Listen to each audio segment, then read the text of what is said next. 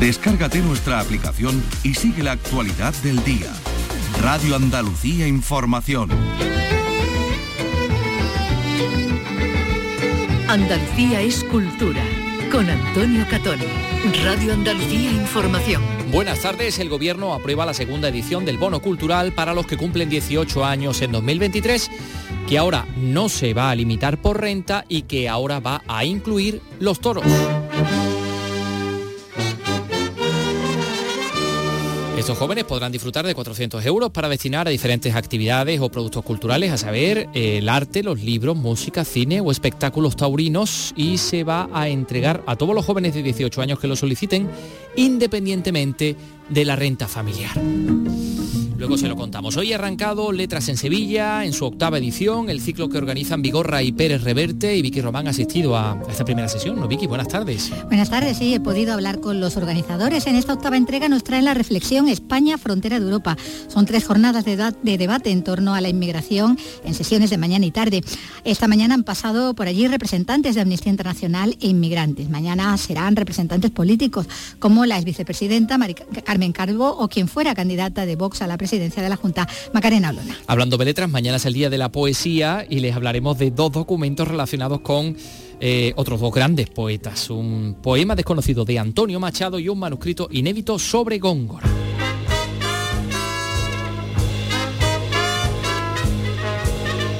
Presentado hoy el Festival Sevilla Swing. Carlos López, buenas tardes. Buenas tardes. El Festival Sevilla Swing ofrece la edición con más conciertos de su historia. Vienen a Sevilla referencias nacionales e internacionales. El plato fuerte es la banda neoyorquina Kate and the Cruisers. Hombre, por favor. hombre, por supuesto, del 13 al 16 de abril se llena Sevilla de este género musical cuya producción se generaba aproximadamente hace un siglo. Y más cosas, patrimonio. El toro de Osborne celebra hoy los 25 años de su indulto. Gracias a una sentencia favorable a la bodega del Tribunal Supremo, el Consejo de Ministros de aquel 20 de marzo del año 98 lo mantuvo en nuestras carreteras y luego la Junta lo declaró BIC, bien de interés cultural se ha celebrado el acto de entrega de medallas y distinciones de la provincia de Cádiz y ahí han estado entre los galardonados Alejandro Sanz y también ha sido entregado a Lola Flores a título póstumo, lo ha recogido su hija Rosario. Bueno, los vamos a escuchar. Comenzamos con la realización de Miguel Alba y la producción de Lolo Milanés. Andalucía es cultura con Antonio Catoni.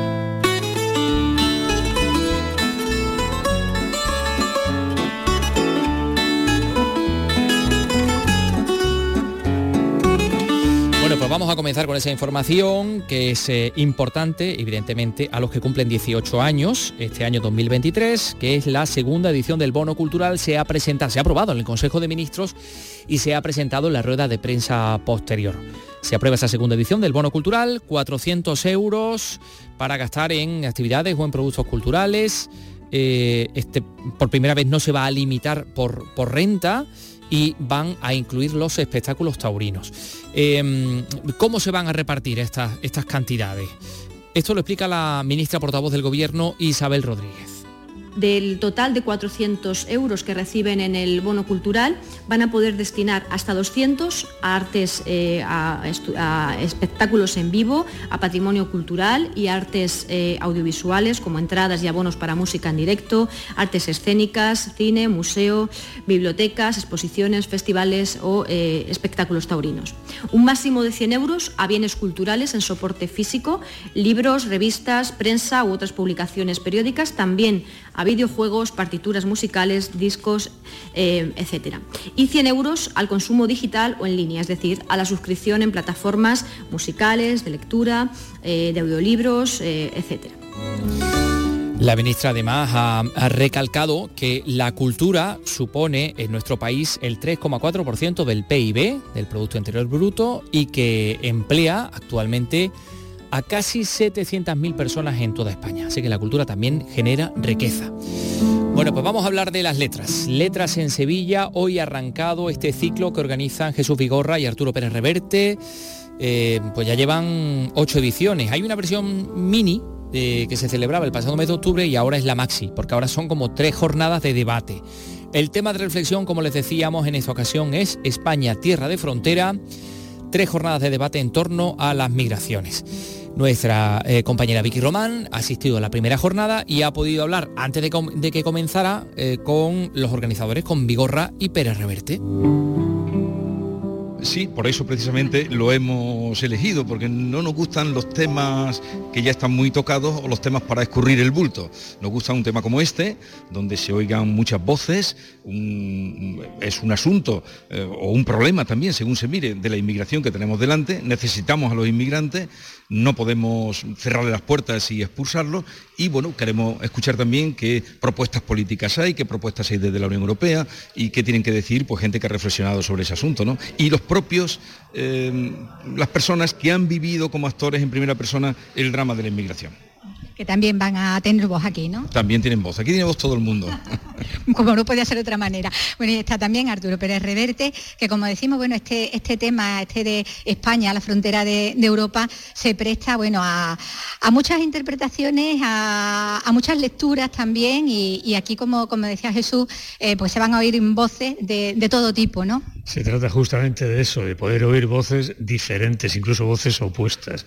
Lo que caracteriza a en Sevilla desde el principio es justamente que lo hemos hecho siempre para que todo el mundo pueda hablar y a todo el mundo se le escuche con respeto. Y eso es algo que en España no estamos muy acostumbrados. Siempre oímos a los nuestros con, con respeto y a los otros los oímos con desprecio o les queremos tapar la boca. Esto es al revés. Aquí la gente viene a oír cosas que a veces no le gustan o a veces con las que no está de acuerdo, pero siempre en un ambiente de respeto, de diálogo y de debate. Y es justo lo interesante. Yo creo que en Sevilla de los pocos lugares donde se puede oír, donde, donde, donde no hay una, un solo discurso un otro lado, donde todo el mundo puede oír cosas que no tienen nada que ver con él y al mismo tiempo hacerle reflexionar y pensar. ¿no? Esa es nuestra idea, esa es, digamos, la marca de la casa y queremos seguirla manteniendo.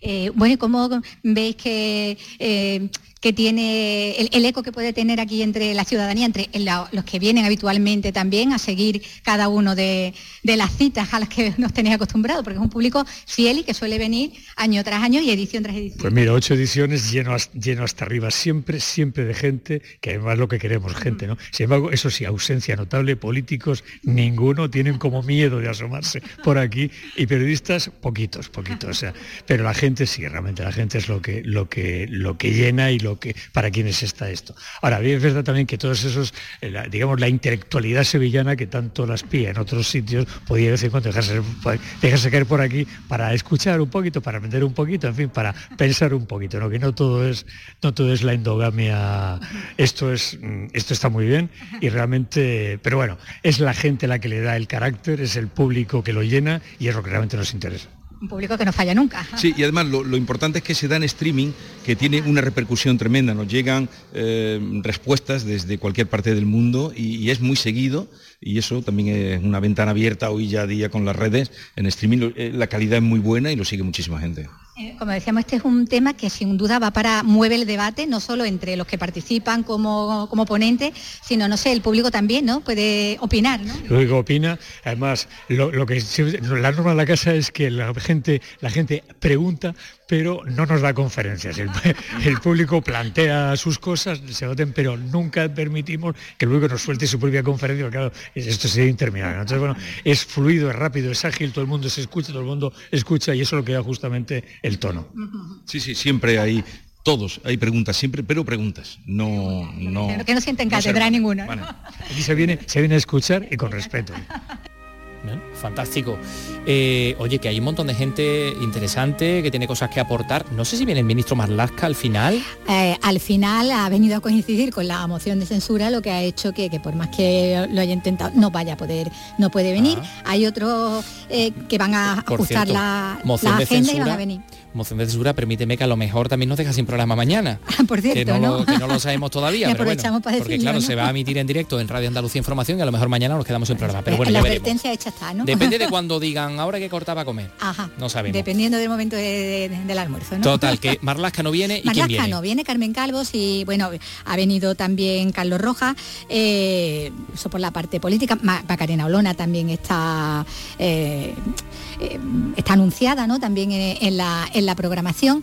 Eh, esa es la parte política, pero luego, claro, muchos periodistas también que, cubren habitualmente y que debaten sobre el tema de, la inmigración. Eh, está también un escritor, Tajar Bendilún, Eh, y luego esta mañana, por ejemplo, eh, la primera intervención, una vez presentado por parte de Vigorra y de, y de Pérez Reverte, la primera intervención era la del el representante, el delegado en España de, Amnistía Internacional, eh, que bueno, que, hablaba, ¿no? De, daba los datos, ¿no? Los datos escalofriantes, ¿no? De, cómo el número de, inmigrantes es ahora mayor que nunca en estas últimas, en estas últimas fechas, ¿no? Y está donde se tiene registro. hablaba de todas las desapariciones apariciones ¿no? y de, todas las muertes de, inmigrantes, 46.000 desde el 2000, pero bueno, esas que, que estén eh, contabilizadas, todas esas otras que no se pueden... solo contabilizadas. Desde el 2000 hasta aquí, mm. eh, pero es lo que decimos, contabilizadas. después hay muchísimas más de las que no se tiene ni, ni, la más ligera noticia, ¿no? Ni, ni, el, más mínimo dato. Y, bueno, y él hablaba de eso, ¿no? De la necesidad de, de soluciones, hablaba como del caso de Ucrania, había demostrado que se podían hacer las cosas bien, ¿no? Como era un ejemplo eh, y hablaba también de, cómo por contra eh, se veía esas actitudes racistas cuando no se había dado la misma acogida ni se le había dado la misma cobertura a, inmigrantes de otras nacionalidades, de otras razas y, que eso se viene arrastrando desde muchos años para acá, ¿no? Él ha tenido una, una larga intervención, ha sido la, primera de esta serie que se va a prolongar, bueno, como decimos, hasta, hasta el miércoles, sesiones de mañana y de tarde muy variadas porque ahí como, como decían ellos, las voces van a ser muy diversas y además en distintas, distintos espectros, ¿no? También eh, incluso no ideológicos y demás, ¿no? Por, eso es lo interesante, ¿no? Que, se escuchen a todos. Estupendo. Eh, gracias, Vicky. Mañana, Día Mundial de la Poesía. ¿eh? Se va a celebrar de muy diversa forma. por ejemplo, en Sevilla, en el Mercado de San Gonzalo, se van a entregar las bolsas de la compra con poemas escritos de relativos creo a, Sevilla. Eh, dentro de poco, eh, por cierto, vamos, va a estar con nosotros también Victoria León, la autora de un, poemario fantástico que se llama Flores de Fuego. Y, por ejemplo en Granada, pues 90 poetas van a llenar con sus versos distintos rincones de la, de la ciudad. Em, la celebración vuelve con toda su fuerza tras la pandemia, mostrando también el músculo poético de la, ciudad, que es la que cuenta con un mayor número de, poetas por habitante del mundo, Granada. ¿eh? Susana Escudero, cuéntanos ha sido el prólogo a una programación que recupera, por ejemplo, las lecturas simultáneas suspendidas desde la pandemia y que permitirán que durante toda la jornada del martes, en un gran número de librerías y otros espacios de Granada, como el Jardín Botánico, se escuche poesía. Casi un centenar de poetas, todos residentes en la ciudad, lo que, como explica el coordinador de Ciudad de la Literatura UNESCO, Jesús Ortega, da cuenta de la presencia del talento literario a través de la propia Universidad de Granada sigue bombeando creación nuestra ciudad y la facultad la facultad de letras la, UGR sigue siendo un atractor de talento de modo que hay muchísimos eh, nuevos, nuevos, valores que viven en otras ciudades de Andalucía o incluso de España que vienen aquí a estudiar y que están viviendo aquí en Granada en estos en estos años. Y por tanto enriquecen nuestro tejido y están todos nucleados en torno a la UGR a nuestra universidad de modo que estamos muy contentos de que, de que siga funcionando. Todas las lecturas van a estar precedidas por un minuto de silencio en homenaje a las víctimas de la guerra de Ucrania. La programación es tan amplia que lo mejor es consultarla en la web granadaciudaddeliteratura.com. Pues sí, ahí tenemos todos los datos y, lo tenemos fácil. Eh, estoy todavía impresionado con eh, esto de mayor número de poetas por habitante del mundo en, Granada.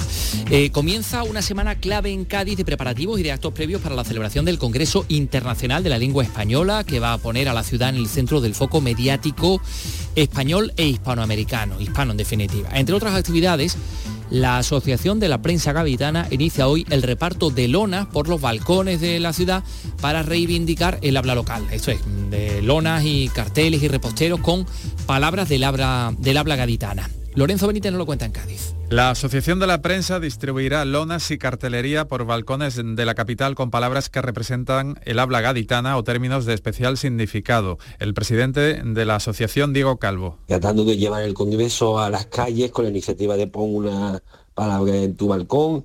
Eh, hemos recibido una serie de lonas y carteles financiadas por la zona franca que a partir del próximo lunes vamos a ir repartiendo eh, por los diferentes eh, barrios, de, sobre todo del centro de Cádiz, para que se engalanen con palabras muy gaditanas y animando a la gente a que también tome su propia iniciativa y elija una palabra, el acuerdo de los balcones y todo Cádiz se impregne de esto del, del Congreso de la Lengua. Los informadores gaditanos invitan a la ciudadanía a participar en esta campaña colectiva que reivindica la riqueza y diversidad de la lengua española. La Asociación de la Prensa es una de las entidades más activas y recordemos promotora inicial de la propuesta de celebración de este Congreso en Cádiz. Él habla de Cádiz, Congreso de la Lengua, em, particularidades también de nuestra forma de hablar el español, que se han incorporado muchas palabras del romaní o del romanó y del caló. Eh, la Fundación Caballero Bonal de Jerez presenta esta tarde una nueva editorial que se llama Altramuz, Altramuz Editorial, que es un proyecto romaní nacido hace dos años y cuyo sello de identidad es hacer visible la diversidad desde dentro. Pilar Hernández, cuéntanos. Altramuz Editorial tiene como punto de partida el cuento Alma, de Sandra Carmona, que cuenta la visión del mundo gitano a través de los ojos de su protagonista, una niña romaní. Carmona, junto a Tamara Gómez, han puesto en marcha esta denominada editorial social. Nos llevamos muchísimos siglos leyendo libros cargados de estereotipos y a través de esos libros es como hemos aprendido las personas gitanas qué es ser gitano o qué era nuestra historia o qué nos representaba. ¿no? E-, era muy importante para nosotras comenzar esta andadura sabiendo y poniendo el, el punto, el enfoque principal en, vale, ahora vamos a ser las personas que pertenecemos a la diversidad quienes vamos a contar los libros y quienes vamos a publicarlos y quienes vamos a narrar estas historias. ¿no? Conocer la diversidad desde dentro es el sello diferenciador de Altramuz Editorial, así como la calidad de las obras que seleccionan con mucho mimo. A las siete y media de la tarde se presenta en Jerez, en la Fundación Caballero Bonal, esta incipiente editorial con sus obras romanís La Zúa, Alma, Orgullo, Samiri, La lluvia de estrellas y Pituca en busca de su identidad. El acto estará presentado por Joaquín López Bustamante, gestor, periodista y poeta gitano.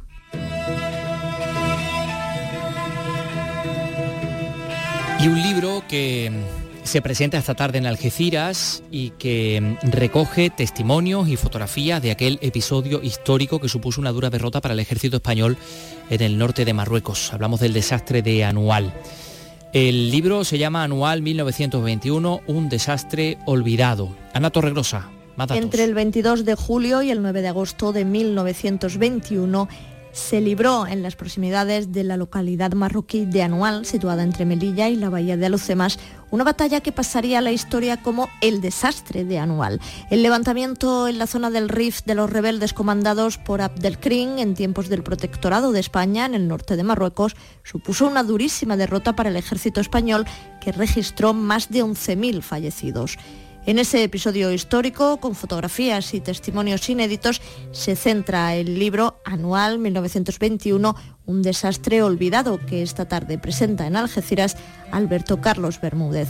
Será en el Centro Documental José Luis Cano a las 7 de la tarde en un acto organizado por la Asociación de Escritores y Poetas del Campo de Gibraltar que recuperar nuestra, nuestra memoria de esa auténtica eh, catástrofe, ese desastre eh, que supuso para el ejército español, bueno, pues, y para la historia de España, ¿no? Un, punto de, inflexión el desastre de Anual. Bueno, enseguida vamos a hablar de música, tenemos los jueves flamencos, la Fundación Cajasol, tenemos el Califa Fest que se ha presentado también esta mañana, que va a llegar eh, el verano a, Córdoba y también tenemos swing.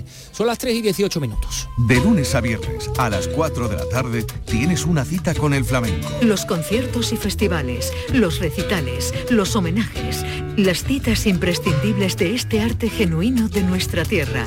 La mejor selección de nuestra fonoteca. Portal Flamenco. De lunes a viernes desde las 4 de la tarde con Manuel Curao. Radio Andalucía Información.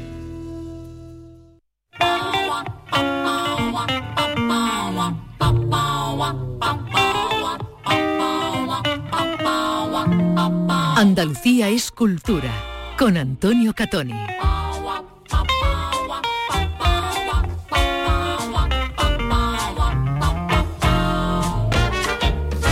feel in love with New Orleans.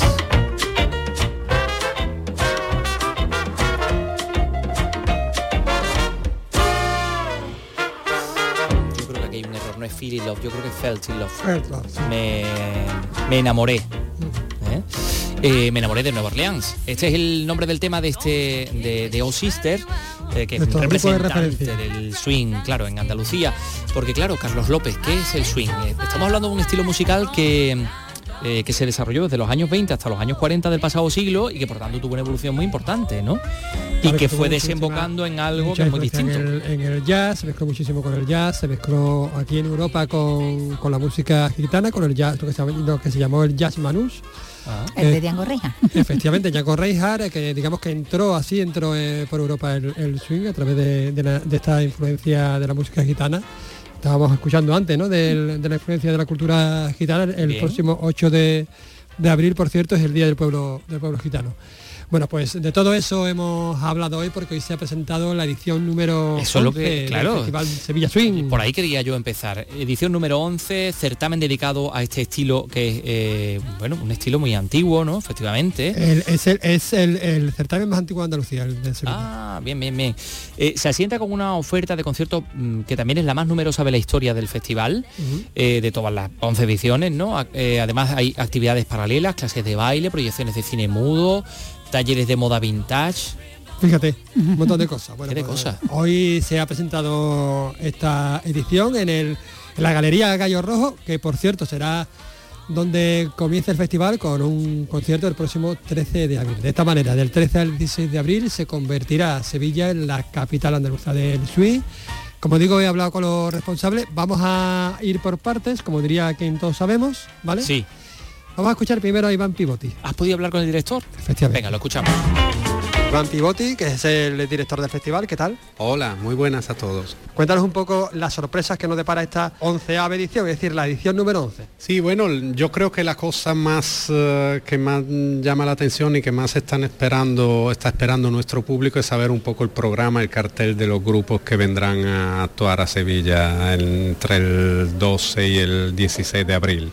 El programa central en el Teatro Alameda prevé el viernes y el sábado dos programas dobles de dos conciertos cada noche. La primera noche, la del viernes día 13 será el, comenzará con el sexteto madrileño Racalmuto que lleva muchos años activo en España es uno de los grupos más no solamente de swing pero sí de música de antiguos programas antiguos directores de grandes big band en fin que retoman cosas del pasado para ir hacia un futuro muy contemporáneo.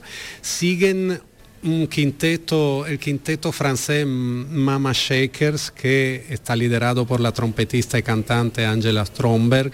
Es el eh, un quinteto muy potente donde se deshará el baile en el teatro de, de los asistentes bailarines, de los Lindy Hoppers, como se suelen llamar. El día siguiente, el sábado, tendremos a nuestra pildorita, nuestro homenaje al jazz manouche con el trío de la violinista y cantante francesa Aurora Boyquet y terminaremos con eh, la, aportación norteamericana a nuestro festival. Este año vendrá la gran cantante neoyorquina Kate Jones con su grupo que se llama Kate and the Critters. Entonces, este es el plan central del festival. Luego tendremos eh, otras actividades como eh, la inauguración en el Gallo Rojo y el concierto en Arruciero el, 12, el jueves 12. Tendremos el cine mudo con música en directo el viernes por la tarde en el Cicus. Tendremos a eh, más música al mediodía del sábado en el Cicus con eh, Marcos Padilla y su banda.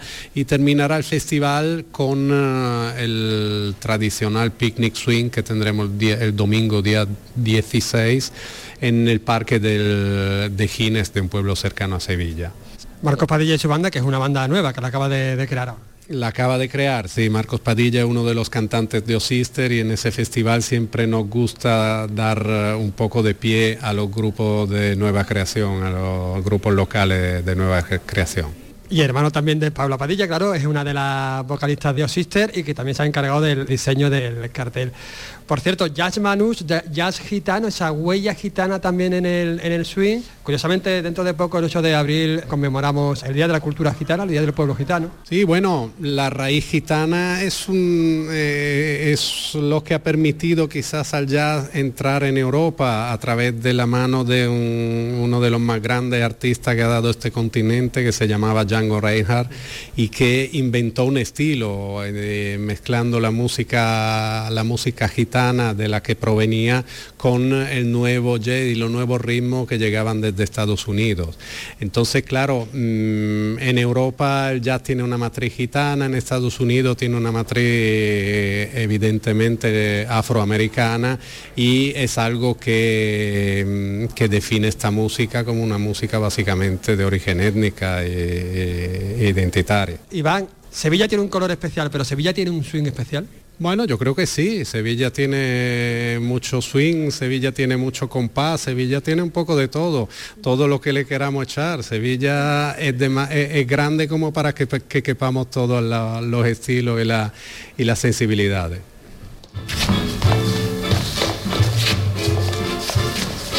Ahí escuchamos a Iván Pivotti y ahora estamos escuchando una clase de swing.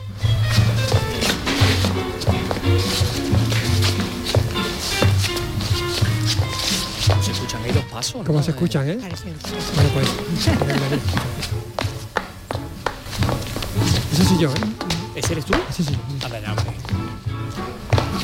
No, no soy yo, no, soy yo, no soy yo. Eh, es Samuel Rigal, vamos a escucharlo y también vamos a escuchar a Vicky Basilei.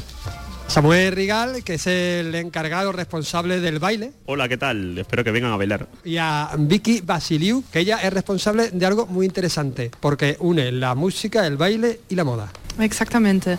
Pues aquí estamos, eh, disfrutando. Se está convirtiendo en un referente también de, este género, ¿no? Sí, eh, es el festival de swing más antiguo de Andalucía. Eh, y como decía mm, Iván, no hemos parado ni en la pandemia. Hemos tenido incluso estos, estas noches de teatro con un asiento sí, dos no, estas cosas que pasaban, ¿no? Eh, y esperemos que este año estar ya a tope eh, con, con todas las, entradas, los bailarines, la gente que quiera, eh, aunque no baile, quiera disfrutar de un concierto maravilloso, también tiene su espacio. En fin, abrimos el festival para no solo los amantes eh, los musicólogos o los amantes del swing, sino para, para todo el mundo. Samuel, tú te encargas de dar las clases del baile, por ejemplo, para una persona como yo, que soy el eslabón perdido entre el humano y la pista cuatro estaciones.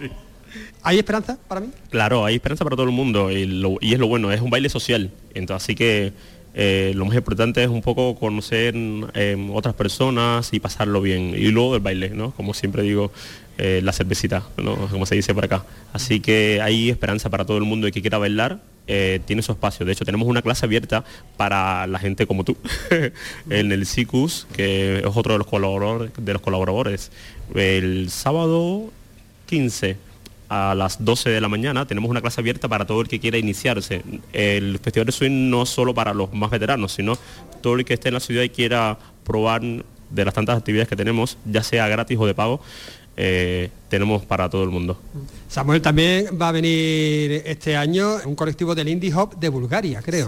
Sí, eso es, sí. Eh, son, son socios del, proyecto en el que estamos. Sí, eh, se habla, un poquito de ese proyecto. Sí, es un proyecto que lidera Iván, que he hablado ahora mismo con él, que tiene una productora que se llama Mameduk y es em, socio de, varios em, colectivos de Europa, entre ellos este de de Bulgaria. Entonces, em, esta gente, además de organizadores de eventos, tiene un evento muy importante para allí, son bailarines y son muy buenos y estarán por acá.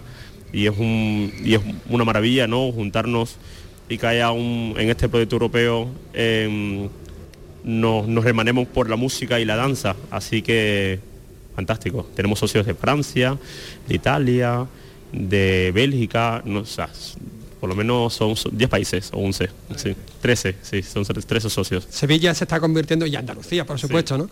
en un referente también de, este género musical. Eso es, estamos en el mapa europeo, eh, la gente quiere tocar en Sevilla y eso es fantástico para la ciudad. Y dijo, por cierto, es dentro del swing, digamos, el estilo más vistoso, ¿no? Sí, es el más estandarizado de, los bailes de swing. Hay varios bailes de swing y en el Festival de Sevilla damos eh, cabida a todos, pero sí es el...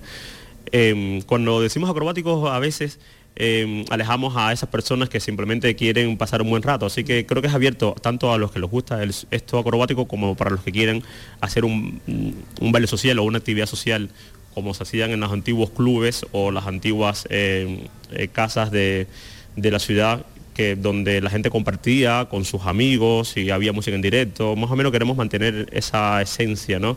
De hecho, no tenemos competiciones porque preferimos que vengan músicos, bailarines y que compartamos y que todos seamos iguales, ¿no? Que nos una a la música. Bueno, pues también vamos a hablar con Vicky Basiliu. ¿Cómo es la moda para el swing? Puede ser de todo en realidad, ¿eh? tampoco vamos a cerrarnos ante mm, ningún estilo, digamos.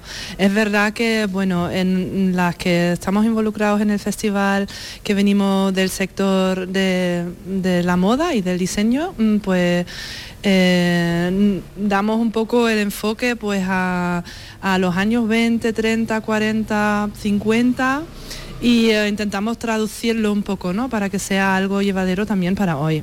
Entonces es como una cuestión de inspiración, básicamente. Y eso, la música en general, no solo el swing, em, siempre tiene como una relación directa con la moda. Es como una cuestión de identificarse casi, ¿no?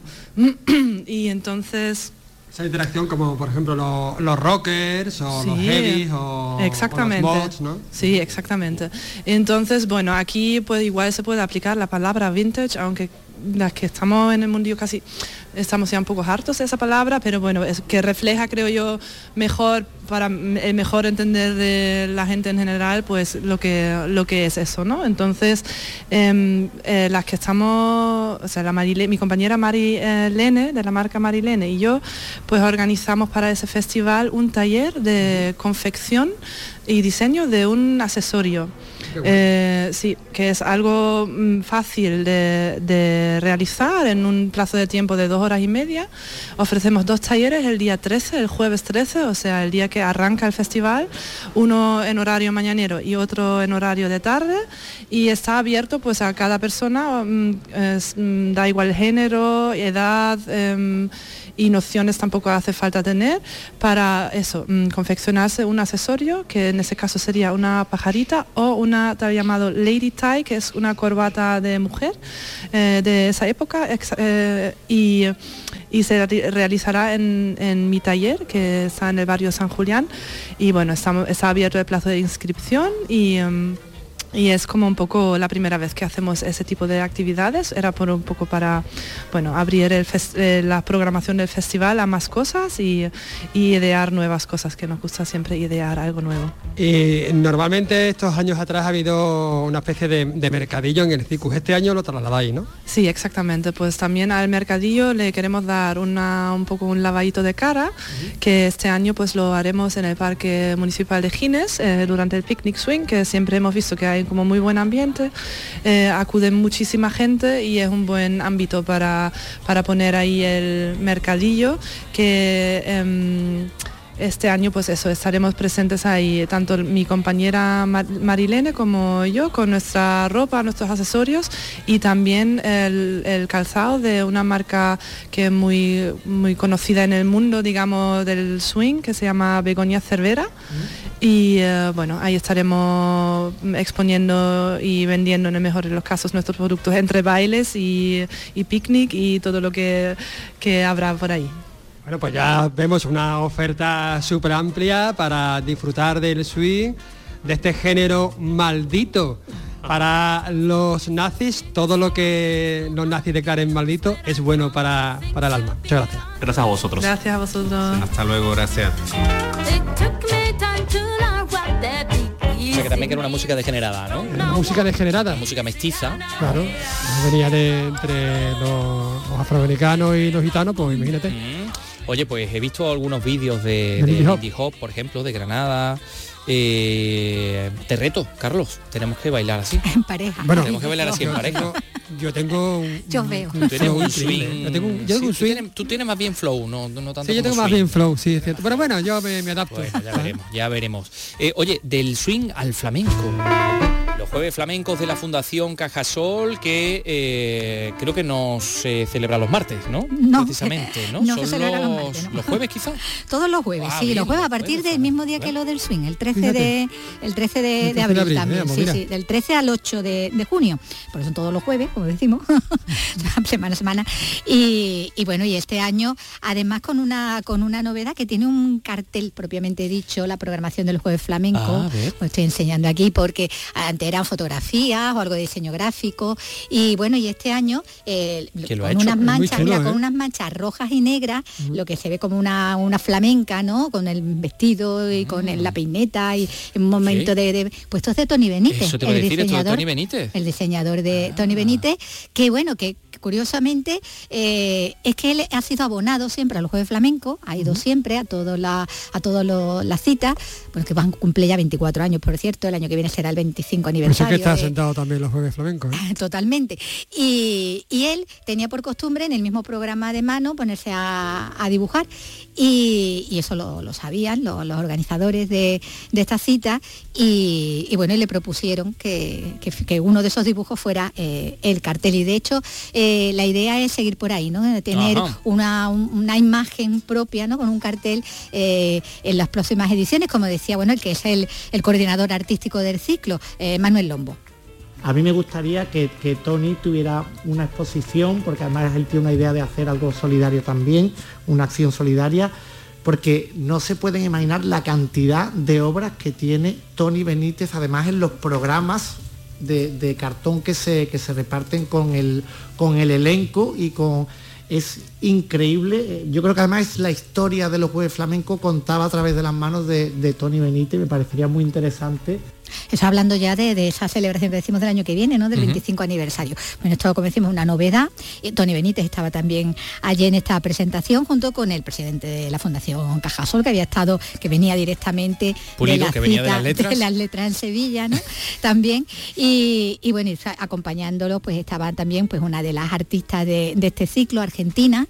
Ella va, a actuar el 4 de, mayo con el espectáculo Impulsos, del que, bueno, hablaba ¿no? y explicaba de algún modo. A mí me toca hacer un espectáculo en el que yo sigo eh, buscando esos temas, esos, esos cantes, perdón, esas letras eh, que hoy día eh, se usan muy pocos. Mi espectáculo se llama Impulso y es un poco, siempre me he dejado llevar ¿no? Por, por sentir ese impulso. Bueno, de- es verdad que desde muy pequeñita sentir, sentí ese impulso por primera vez del flamenco y, me enamoró y decidí eh, elegir ese camino, ¿no? ese camino de nuestra música, de nuestro género, como es el flamenco.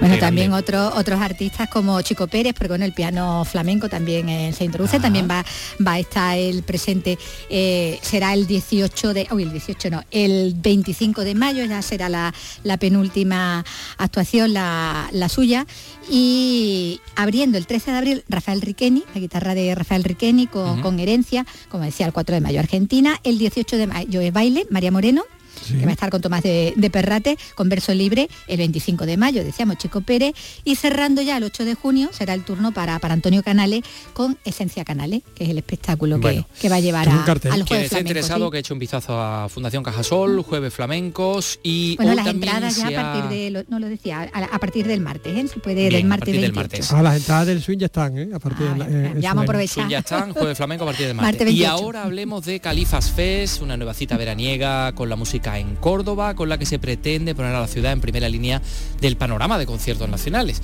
Eh, entre junio y octubre se va a desarrollar Califas Fest. eh, ¿Y dónde? Pues en la Plaza de Toros de los Califas, ¿no? Córdoba, Mar Vallecillo.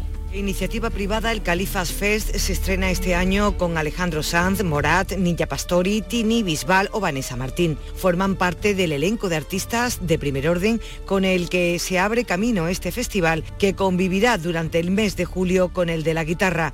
Según José María Bellido, alcalde de Córdoba, el Califas Fest contribuirá a desestacionalizar el turismo, que es la gran asignatura pendiente de la capital. Hablamos de Alejandro Sanz, de David Bisbal, de Pablo Alborán, de Vanessa Martín, de los míticos Hombre G, Morat o Tini. Hablamos de Manu Carrasco y hablamos también de diferentes músicas en español, algunas muy fusionadas con el flamenco, como El Barrio, como Antoñita Molina, como Miguel Poveda o como la Niña Pastori. De vanguardia y tradicional, el Califas Fest combina todos los estilos representados en artistas de primerísimo nivel, según el alcalde. Supondrá un atractivo cultural para Córdoba, esta vez a través de la música y razón de más para venir a visitarnos. Andalucía es cultura, con Antonio Catoni.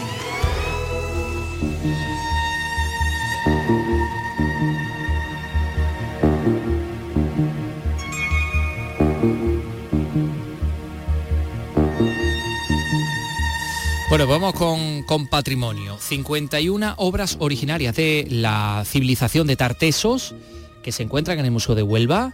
Van a viajar a Madrid para formar parte de una exposición titulada Los últimos días de Tartesos, que organiza el Museo Arqueológico y Paleontológico de la Comunidad de Madrid, que está en, un antiguo convento en Alcalá de Henares. Bueno, son piezas en su mayoría de la necrópolis de La Joya.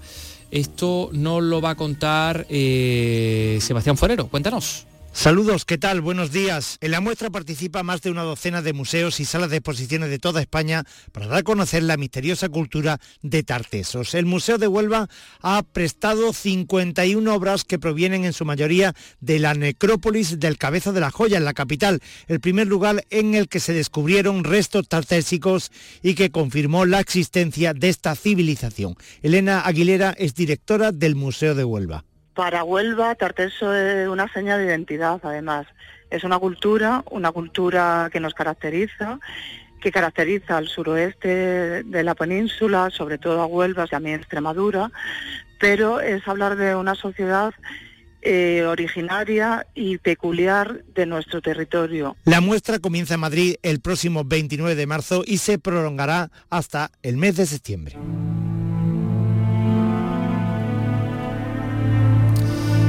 Mientras tanto, Pompeya nos sigue dando sorpresas, hay nuevas revelaciones sobre la historia urbanística y social de esta antigua ciudad. Eh, desde las, eh, digamos, investigaciones de estudios sobre eh, precedentes fases constructivas del gran complejo de las termas estavianas, que son unas termas espectaculares donde uno realmente se mete y, está en ese edificio, entra en los vestuarios donde eh, pues aquellas personas se preparaban para tomar los baños. Lo que ha aparecido ahora es el pavimento de un mosaico del salón, de una habitación que era más antigua, que había sido borrada un poco para hacer espacio a otra parte de las termas y a zonas de tiendas, ¿no? Después del terremoto del año 62 después de Cristo. Por eso ha dicho el mm, director mm, Gabriel Sutriegel, el director del sitio arqueológico de Pompeya, que bueno, que no deja de dar sorpresas Pompeya no ya en la zona que todavía queda por excavar, que todavía hay zona desconocida, sino en la zona que ya está excavada, porque esto en concreto fue, estas termas estavianas fueron excavadas en los años 50 del siglo XIX, o sea que ya sigue em, digamos, descubrimientos sobre descubrimientos. También en el ámbito del patrimonio, el toro de Osborne celebra hoy los 25 años de su indulto, gracias a una sentencia favorable a la bodega del Tribunal Supremo el Consejo de Ministros de aquel 20 de marzo de 1998 lo mantuvo en nuestras carreteras y luego ya pues se convertiría en, en bien de interés cultural. Esto nos lo cuenta en Jerez Juan Carlos Rodríguez. La ley de carreteras de 1988 obligó a retirar las vallas publicitarias para evitar la distracción de los conductores. Osborne mandó borrar la marca de su brandy, veterano, pensando que cumpliría con la normativa, pero no fue así. Tras varios recursos, la justicia da la razón a la bodega. Iván Llanza, director de la Fundación Osborne. Es el momento en el que el Tribunal Supremo establece que ha perdido su sentido inicial publicitario y que se ha convertido en un elemento decorativo que forma parte de, del paisaje. En 1950 57 se instaló el primer toro, ahora se cumplen 65 años. Era de madera, llegó a haber 500, ahora hay 92. Son de metal, miden 14 metros de alto. El toro mide como un edificio de cuatro plantas, son 70 planchas de metal, mil tornillos, sustentados en cuatro torres, debajo hay 50.000 kilos de hormigón que lo soportan bien y lo anclan al terreno. Además de en España hay seis toros en México, uno en Japón y otro en Copenhague. En Andalucía están declarados bien de interés cultural.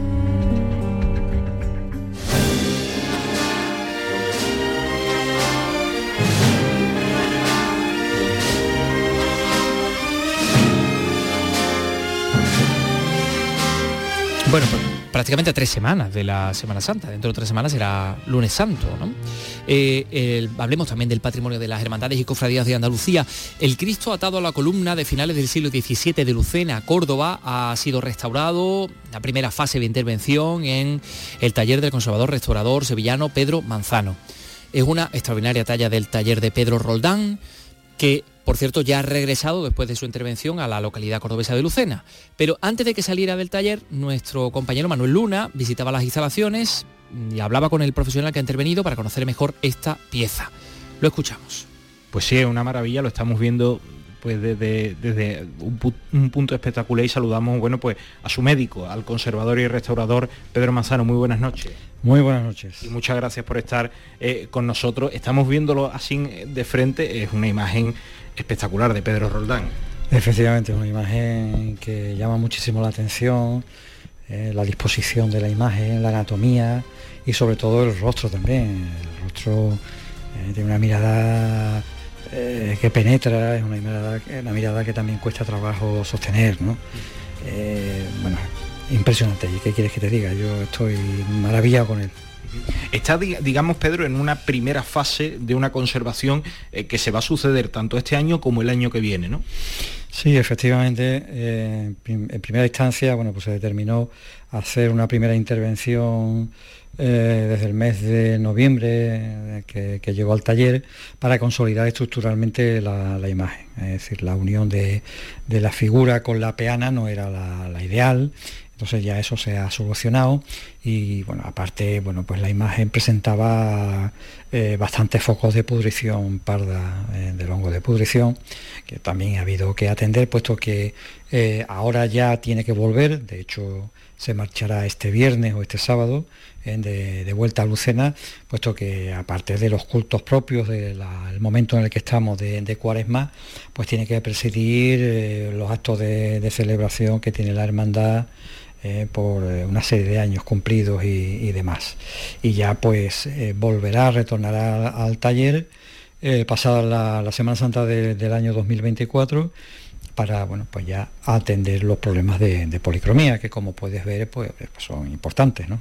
Eh, nos estaba comentando la historia de, la imagen, estamos en, eh, ante una, escultura que en el mejor periodo ¿no? de, Pedro Roldán, ¿no? esa década de los 60 y 70 del siglo XVII. Sí, efectivamente, según el consenso de los historiadores, es el periodo de madurez entre 1665 y 1675, en fecha de ejecución de, la imagen, bueno, pues el momento de, plenitud de, Roldán, en donde coincide también, por ejemplo, con el retablo de, la caridad. Eh, por tanto, es un, es un momento, mm, yo pienso, vamos, lo puedes ver, ¿no? Es decir, no se le puede poner un pero a, la imagen anatómicamente, eh, es perfecta, eh, la disposición, es decir, es, un todo, es un completo, es una, magnífica obra de, arte de, la segunda mitad del, siglo XVII eh, y que, bueno, pues afortunadamente eh, tenemos documentación fehaciente de que obra de, Pedro Roldán, eh, que, se, que se hace aquí en Sevilla hace 348 años ya, los cuales pasado, pues fíjate... Está cerca de una, de una cifra redonda, ¿no? Una, una cifra redonda, efectivamente, ha vuelto después de esos 348 años, ha vuelto a Sevilla eh, nuevamente. Es decir, es un momento también histórico eh, para la hermandad, para la imagen y muy significativo. Yo por lo menos en así lo veo. no sé, es impresionante ¿no? la, cuestión. Además con una curiosa historia, llega en un cajón a Lucena.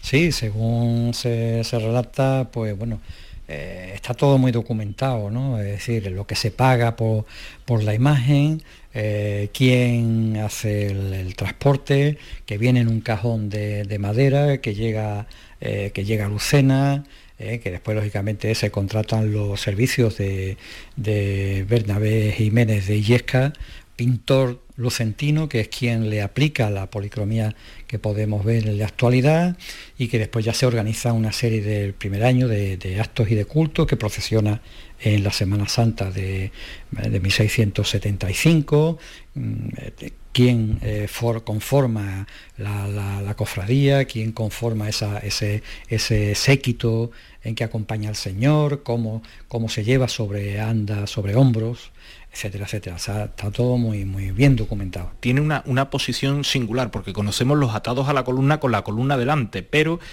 hay una hipótesis de que Pedro, Pedro Roldán siguiera un, grabado ¿no? de aquella época. ¿no?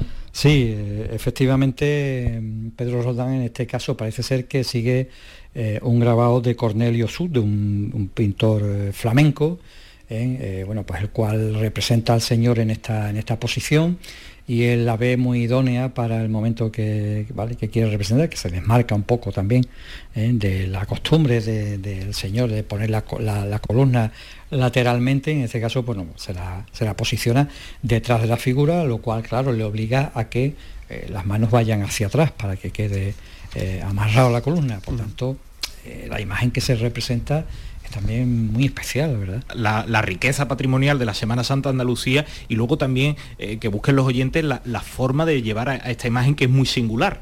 Sí, eh, efectivamente, cada lugar pues tiene su forma muy particular ¿no? de, representación, de representar la, pasión del Señor. En este caso, bueno, pues la localidad de, de, Lucena tiene una forma muy particular también de que la imagen procesione por las calles, eh, con una eh, especie de trompeta que va, eh, la única acompañamiento musical que va rompiendo un poco el, silencio y que va aumentando el dramatismo de la escena que se viene representando.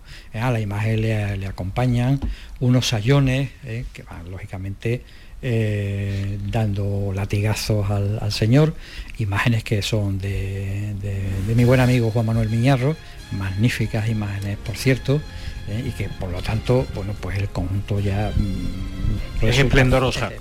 Además animamos que lo, que lo, busquen en una cofradía que sale en la tarde del jueves santo desde el antiguo barrio judío de, Lucena, de la iglesia de, Santiago. Y bueno, pues eh, nos vamos a quedar aquí disfrutando y, esperando que, regrese pronto, después de la Semana Santa 2024. Muchísimas gracias por atendernos esta noche. Pedro Manzano. Muy bien, muchísimas gracias a vosotros. Andalucía es cultura. Radio Andalucía Información. Con Antonio Catoni.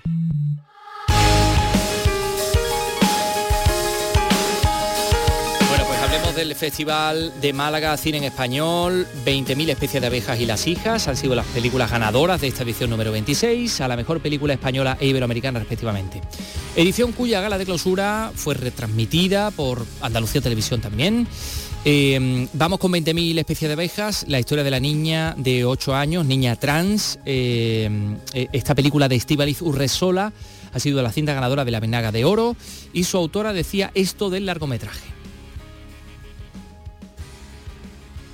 Hay una voluntad de poner en valor y visibilizar el tema del que habla el film, que son las infancias trans, que es la diversidad en general que es la necesidad que tenemos todas y todos de encontrar un sitio en el mundo y poder expresarnos libremente. Otra directora, Kate González, lograba el premio a la mejor película iberoamericana con las hijas. El premio del público recaía en Desperté como un sueño de Pablo Solar y Bajo Terapia de Gerardo Herrero conseguía el premio especial del jurado. María Vázquez, mejor intérprete femenina, Vinaga de Plata, mejor actor para Alberto Amán en Upon Entry, que nos cuenta la historia de una pareja que viaja a Barcelona, de Barcelona a Nueva York y que son retenidos por agentes de inmigración. Eh, y por otra parte les contamos que Natalia Escaño se ha alzado con el premio Made in Huelva de WOFES, ese festival de cine hecho por mujeres, con su cortometraje Un Juego. Eh, estamos hablando de, mm, bueno, pues una cineasta natural de Cortegana, localidad, como saben, de la Sierra de Aracena y Picos de Aroche. Más datos, Vicente Díaz. Made in Huelva es el concurso de cortos dirigido por mujeres que impulsa el WOFest. Ayer se clausuró este festival con la película Los Reyes del Mundo de Laura Mora un cuento subversivo a través de la mirada de cinco chicos de la calle y sin familia de Medellín en Colombia que emprenden un viaje en busca de la tierra prometida. La directora del WOFEST es María Luisa Oliveira. Las directoras siguen siendo el 21%, todavía queda mucho por hacer, cada una tiene una mirada suya propia y bueno, la verdad es que van ganando festivales, con lo cual quiere decir que la calidad es buena. En, España, Carla Simón eh, ganó en Berlín después de 43 años sin que hubiera un premio para España España, con lo cual podemos decir que, que el cine dirigido por mujeres es un cine que, que merece la pena ser visto. Esta es la octava edición del WOWFest Huelva. Es un festival de cine de autor realizado por mujeres que también cuenta con una programación itinerante por los pueblos de la provincia. Eres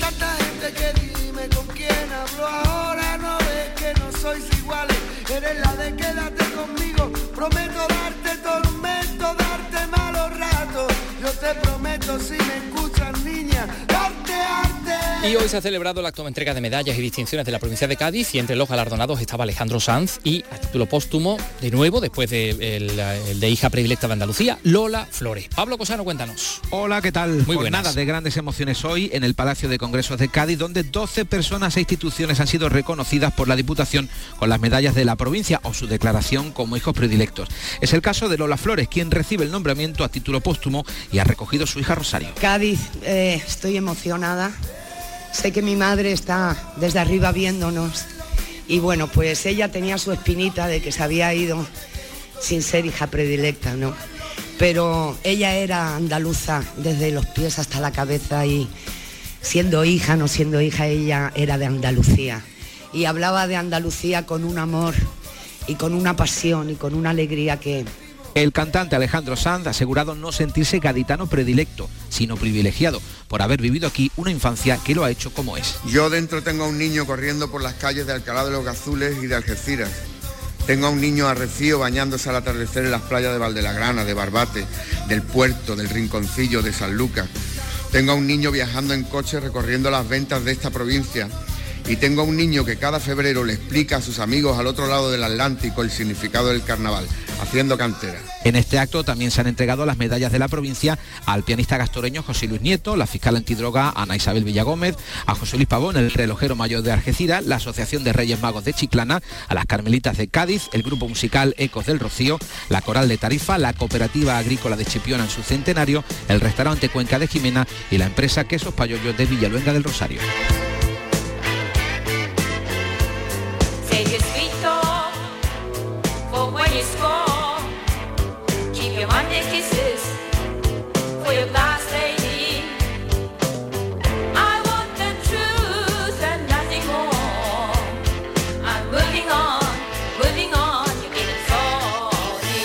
Pues sí, se trata de Yoko Ono.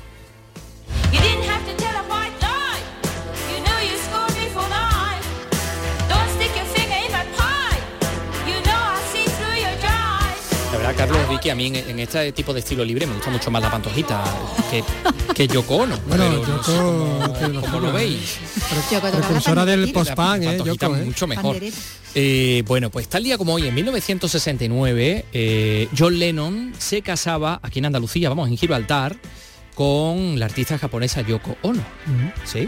que hizo esta canción y muchas otras, perpetró este tema que se llama I'm Moving On junto a otros muchos en el último disco de John Lennon, ese que su asesino le fue a firmar, el Double Fantasy. ¿no? Double Fantasy, 84. When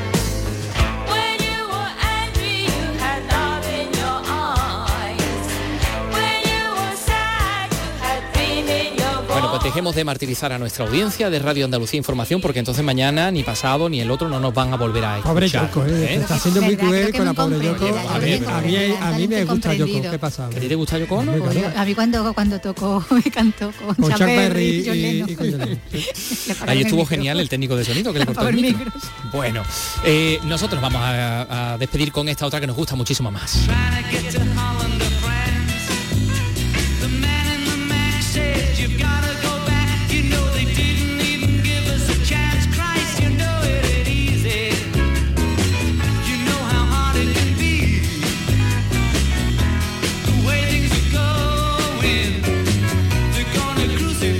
Es la, balada de John y Yoko, eh, en la que cuenta efectivamente que en, eh, Peter Brown, creo que Peter Brown called to say you can get married in Gibraltar in Spain. A ver, ahí, ahí.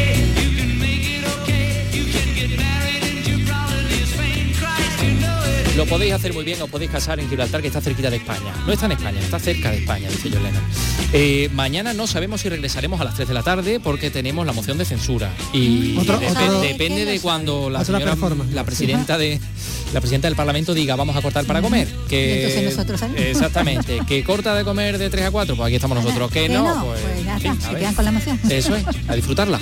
Eh, en fin, que nada, que esperamos volver. Igual, igual disfrutarla no era el verbo apropiado. Bueno, adiós, hasta mañana. Hasta luego. Carlos, Vicky, chao.